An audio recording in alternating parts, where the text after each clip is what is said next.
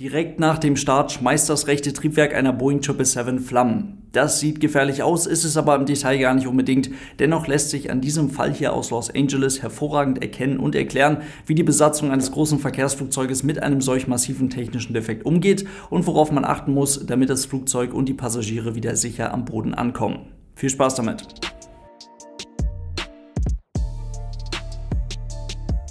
Und damit hallo und ganz herzlich willkommen. Ich hoffe, es geht euch gut. Der Vorfall, den wir uns heute mal etwas genauer anschauen, der ist noch gar nicht so lange her. Am 15. Oktober startete eine Boeing 777-300ER e der Japan Airlines zu einem aktuell täglich durchgeführten Nonstop-Linienflug von Los Angeles nach Tokio Haneda.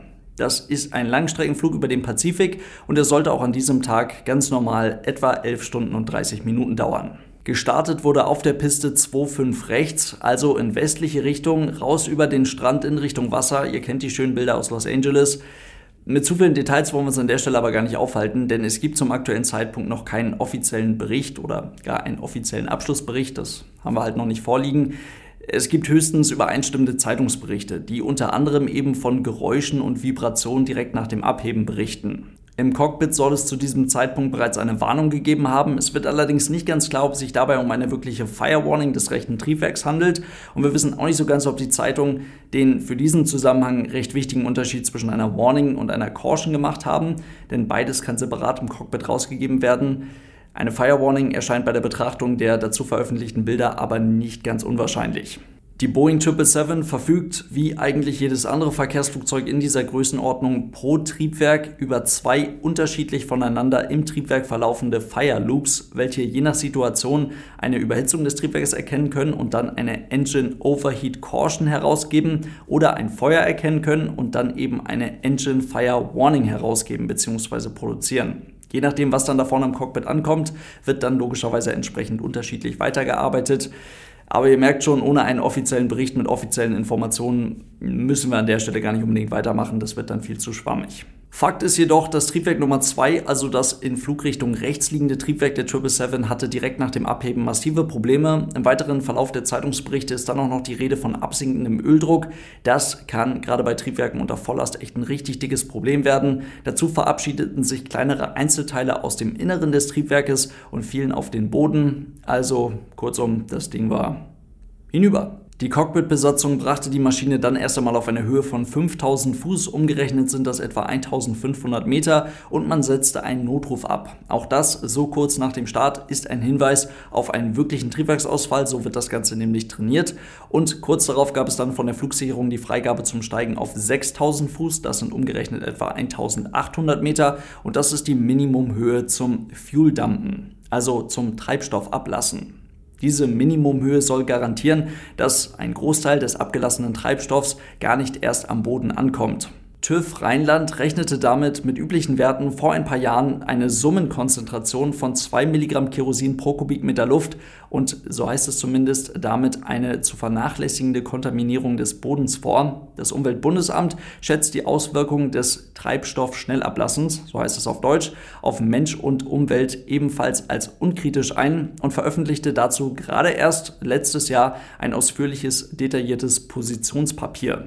Es wurde also Fuel gedumpt. Die meisten großen Verkehrsflugzeuge haben für das schnelle Ablassen des Treibstoffs während des Fluges eine entsprechende Vorrichtung verbaut. Und um verstehen zu können, warum man das Ganze macht und warum man eine solche Vorrichtung verbaut, dafür müssen wir uns mal wieder mit ein paar Bezeichnungen auseinandersetzen. Bei eigentlich allen größeren Verkehrsflugzeugen ist das Maximum Takeoff Weight, also das maximale Abfluggewicht des Flugzeuges, sehr viel größer als das maximale Landegewicht des Flugzeuges, das Maximum Landing Weight.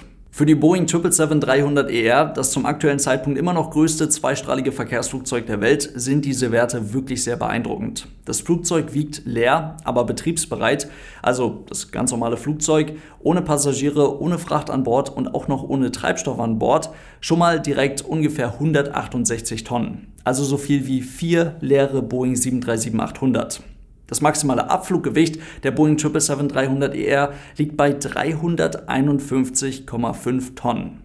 Das maximale Landegewicht des Flugzeuges beträgt allerdings 251,3 Tonnen und liegt damit etwa 100.000 Kilogramm darunter. Für die weitere Betrachtung vielleicht auch noch ganz interessant, das sogenannte Maximum Zero Fuel Weight. Also das Flugzeug leer, ja, ungefähr 168 Tonnen, dann Passagiere und oder Fracht rein, dann kommen wir maximal, ohne Treibstoff immer noch, auf 237,7 Tonnen. Das wird Japan Airlines aber in den seltensten Fällen mit Passagieren ausgefüllt bekommen. Auf diesem Flug sowieso nicht. Da waren tatsächlich nur 48 Passagiere an Bord. Aber auch sonst, denn Japan Airlines hat in dem Ding tatsächlich nur 244 Sitze. Gibt es irgendjemanden, der in der 777 weniger Sitze drin hat? Ich weiß es nicht. Keine Ahnung. Auf jeden Fall 244 Leute. Das wird unter heutigen Bedingungen tatsächlich auch in den A321 passen. Unbequemer, klar, aber ich wollte es nur mal erwähnt haben. Was da aber auch noch dazu kommt, die 777 ist wirklich sehr, sehr stark beim Thema Fracht. Mit anderen Worten, irgendwie wird man die fast 70 Tonnen Nutzlast, was sehr beeindruckend ist, schon irgendwie ausgereizt bekommen. Ob das auf diesem Flug der Fall war, ich denke mal nicht, wissen wir logischerweise nicht, aber für die Betrachtung ist es dennoch ganz interessant, denn wer aufgepasst hat, der wird jetzt wissen, 237,7 Tonnen Maximum Zero Fuel Weight, also maximales Gewicht des Flugzeuges mit Passagieren, mit Fracht an Bord, aber noch ohne Treibstoff, bedeutet, ganz kleiner Schluck von 13,6 Tonnen Treibstoff obendrauf, schnuggelige 17.000 Liter ungefähr und schon ist die Maschine schwerer als das Maximum Landing Weight. Bei einem durchschnittlichen Treibstoffverbrauch von ungefähr 7500 Kilogramm pro Stunde bei diesem Flugzeugtyp sind das nicht mal zwei Stunden Flugzeit. Heute können wir wieder richtig abnörden. Also für den Flug nach Tokio bedeutet das ungefähr 12 Stunden Flugzeit, 12 mal 7,5 sind schon mal 90 Tonnen Kerosin. Mit den entsprechenden Reserven und dem Sprit für den Ausweichflughafen bla bla bla, Pi mal Daumen, definitiv irgendwas um die 100 Tonnen Kerosin in den Tanks, irgendwas um die 125.000 Liter. Und damit ist das Flugzeug definitiv zu schwer für die Landung. Um das Flugzeug für die Landung jetzt deutlich leichter zu machen, ist das Verbrennen des Treibstoffs auf einer bestimmten Flugstrecke über eine bestimmte Flugzeit oder aber jetzt in dieser nicht normalen Situation das schnelle Ablassen des Treibstoffs ja streng genommen die einzige Möglichkeit.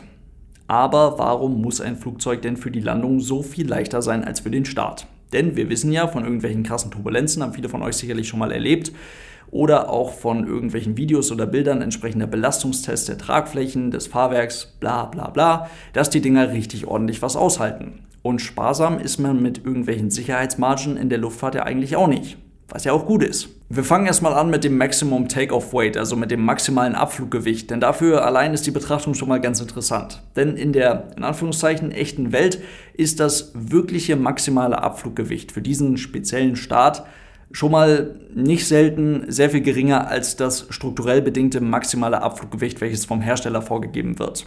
Da spielen ganz viele Faktoren mit rein. Zum Beispiel die Länge der Startbahn logischerweise oder ein hinter der Startbahn liegendes Hindernis, hinter der Startbahn ansteigendes Gelände. Das muss ja alles im Fall des Triebwerksausfalls zum schlechtmöglichsten Zeitpunkt, also bei der Entscheidungsgeschwindigkeit V1, noch sicher überflogen werden können. Und das spielt in der Berechnung für einen Takeoff natürlich alles eine Rolle. Aber selbst unter idealen Bedingungen, die man mehr oder weniger ja eigentlich in Los Angeles findet, also gefühlt eine unendlich lange Bahn, dahinter quasi keine Hindernisse und auch kein ansteigendes Gelände, sondern Wasser, zumindest in westliche Richtung, das würde dafür sorgen, dass ein Flugzeug rein aus der Performance-Sicht betrachtet oft sogar sehr viel mehr Gewicht rausschleppen kann, in Anführungszeichen, als es vom Hersteller über das strukturelle Limit des Maximum Takeoff Weight vorgegeben wird.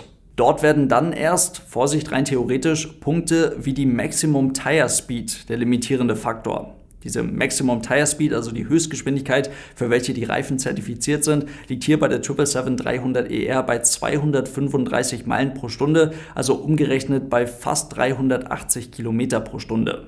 Oder aber eine andere Möglichkeit, der Takeoff und damit verbunden das maximale Abfluggewicht ist Brake Energy Limited. Also ganz einfach zusammengefasst, die Bremsen würden es irgendwann ganz einfach nicht mehr schaffen, das Flugzeug mit einem bestimmten Gewicht aus einer bestimmten Geschwindigkeit heraus sicher zum Stehen zu bringen, ohne Schaden zu nehmen, weil eben zu viel kinetische Energie in zu viel Hitze umgewandelt werden müsste. Also, ihr seht, da geht schon mal eine ganze Menge, manchmal auch mehr als angegeben. Allerdings bei der Landung ist das ein bisschen was anderes. Da gibt es einen ganz klaren Punkt und zwar ist das das Aufsetzen, der sogenannte Touchdown. Der ist mal Butter, aber manchmal halt eben auch nicht. Und das ist dann eine ganz klare Sache. Bei einem zu harten Aufsetzen, bei einer zu harten Landung können dann doch relativ schnell strukturelle Limits des Flugzeuges überschritten werden. Für die Lizenzierung gilt die Grenze zu einer harten Landung bei 2,6 G beim Aufsetzen. Umgerechnet sind das mehr als 600 Fuß pro Minute bzw. mehr als 3 Meter pro Sekunde. Das knallt schon ganz ordentlich. Für sogenannte Overweight Landings, und das ist jetzt der springende Punkt, landen oberhalb des maximalen Landegewichtes ist möglich, gilt dann die Grenze zur harten Landung für die Lizenzierung zumindest bei 1,7 G. Umgerechnet mehr als 360 Fuß pro Minute bzw. mehr als 1,8 Meter pro Sekunde. Versteht mich nicht falsch, beides sind wirklich saftige Stecklandungen, aber ihr seht, glaube ich, den wichtigen Unterschied. Eine Landung mit 2,6 G ist für eine Boeing 777 mit 350 Tonnen sehr viel schwerer wegzustecken als mit 250 Tonnen. Ist ja eine klare Sache. Allerdings würde man versuchen, die Boeing 777 für eine Landung mit 2,6 G bei 350 Tonnen fit zu machen, dann würde das ganze Flugzeug ja so viel massiver werden, das Fahrwerk würde so viel massiver werden und so weiter, dass das eben alles wiederum negative Auswirkungen auf die Performance, die Nutzlast und gefühlt alles andere hat. Es ist also wie so oft ein Kompromiss. Diese Werte sind gesetzt und werden auch immer mal wieder irgendwo auf der Welt von irgendwelchen Leuten in irgendwelchen völlig intakten Flugzeugen, aus welchen Gründen auch immer, es gibt eine ganze Menge, einen Haufen an Gründen für zu harte Landung, überschritten. Und so etwas hat dann immer mindestens eine sogenannte Hard Landing Inspection zur Folge, also eine Überprüfung des Flugzeuges durch entsprechend lizenziertes Wartungspersonal. Im Falle einer Overweight Landing, also im Falle einer Landung oberhalb des maximalen Landegewichtes, was ja sowieso schon eine Kontrolle zur Folge hat, ist das dann mit der harten Landung nochmal ein anderes Thema und zieht dann eine sehr viel aufwendigere Inspektion des Flugzeuges nach sich. Dann im weiteren Verlauf kann es tatsächlich zu strukturellen Beschädigungen des Flugzeuges kommen oder im schlimmsten Fall, wenn der Wert wirklich massiv überschritten wird, zu einem ganz einfach kaputten Flugzeug. Völlig intakt ist aber auch nochmal ein ganz gutes Stichwort, denn man könnte ja meinen, die Besatzung kann sich doch an einem so wichtigen Tag ein bisschen zusammenreißen und das Ding dann doch mal dahin zuckern, damit man nicht mit irgendwelchen komischen Limits in Berührung kommt und sich dieses blöde Treibstoffablassen sparen kann. Und eine Overweight Landing kann ja auch durchaus eine sinnvolle Option sein. Zum Beispiel bei einem wirklich zeitkritischen Fehler, wo es gar nicht anders geht, oder bei einem zeitkritischen medizinischen Notfall an Bord und man hat an diesem Tag halt mal die perfekten Bedingungen, die perfekte Landebahn direkt vor sich, dann kann man das Risiko ja so weit minimieren bzw. entsprechend einschätzen, entsprechend mit in die Entscheidungsfindung einbauen und dann ist eine Overweight Landing durchaus eine Option. Aber völlig intakt ist das Flugzeug in so einer Situation ja gar nicht unbedingt. Zum Beispiel hier mit einem einseitigen Triebwerksausfall. Da fühlt sich ein Flugzeug nun mal deutlich anders bei der Landung an, als man das aus dem Alltag gewohnt ist. Oder ein anderes Beispiel, beim Airbus A320 gibt es einen bestimmten Hydraulikfehler, bei welchem nur noch eines von zwei Höhenrudern hinten am Leitwerk zur Verfügung steht. Das sorgt beim Abfang des Flugzeuges kurz vor dem Aufsitzen dafür, dass man nicht nur einen deutlich stärkeren Input geben muss, um die Maschine richtig abzufangen, sondern dass dadurch auch eine Rollbewegung der Maschine um die Längsachse entsteht. Ist also alles so ein bisschen tricky. Oder vielleicht ein anderes, sehr gutes, anschauliches Beispiel.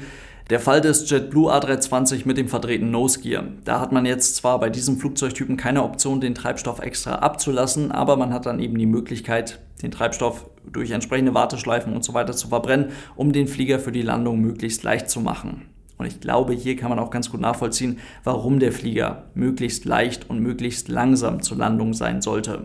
Und auch noch ein sehr schöner Fall zum Vergleichen. Ende 2019 ist einer Boeing 777-300ER, e also gleicher Flugzeugtyp, von Philippine Airlines in Los Angeles was ziemlich ähnliches passiert. Die sind ebenfalls gestartet auf der Startbahn 25 rechts, also raus in westliche Richtung. Hier allerdings mit Treibstoff für 15 Stunden Flugzeit an Bord und mit über 350 Menschen an Bord. Also ein wirklich schweres Langstreckenflugzeug, was dann hier ebenfalls direkt nach dem Start Flammen aus dem rechten Triebwerk hatte. Ist ein Problem, hier hat man es folgendermaßen gemacht, kein Fuel gedumpt, sondern man ist einmal um den Pudding rum und nach zwölf Minuten wieder sicher in Los Angeles gelandet. Hier allerdings deutlich über dem maximalen Landegewicht des Flugzeuges. Folgedessen, alle Reifen des Hauptfahrwerks haben nach der Landung abgeblasen. Das ist eine automatische Schutzfunktion, welche bei zu heißen Bremsen unter anderem dafür sorgt, dass die Reifen nicht mehr platzen können. Rollen kann das Flugzeug dann logischerweise nicht mehr.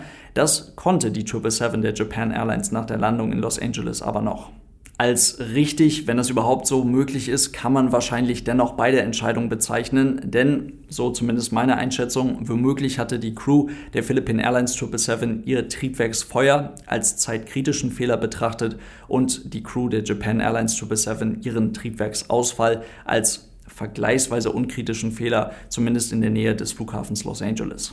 Diese Maschine landete hier nach etwa 45 Minuten Flugzeit wieder sicher dort. Wie dem auch sei, ich denke mal, damit haben wir zwei sehr schöne Fälle zum Vergleichen und das so umstrittene Fuel Dumping schafft hier nun mal eine doch sehr gut angelegte größere Sicherheitsmarge im Vergleich zur auch möglichen, aber wenn nicht unbedingt nötig, zu vermeidenden Overweight Landing. Übrigens, kleine Info noch zum Ende. Die gesamte Lufthansa Group musste im Jahr 2019 mit 24 Fuel Dumps insgesamt etwa 728 Tonnen Kerosin ablassen. Gut, damit soll es das heute gewesen sein. Vielen lieben Dank fürs Zuhören. Ich hoffe sehr, dass ein paar spannende Infos für euch mit dabei waren. Ich hoffe, dass euch das Ganze gefallen hat. Und falls ihr die Podcast-Version der Aero News unterstützen wollt, denkt dran, das Ganze gibt es natürlich immer noch auf YouTube. Und für die Podcast-Version der Aero News gibt es auch eine Patreon-Seite. Vielen Dank für euren großartigen Support, Leute. Lasst es euch gut gehen. Bis zum nächsten Mal und tschüss.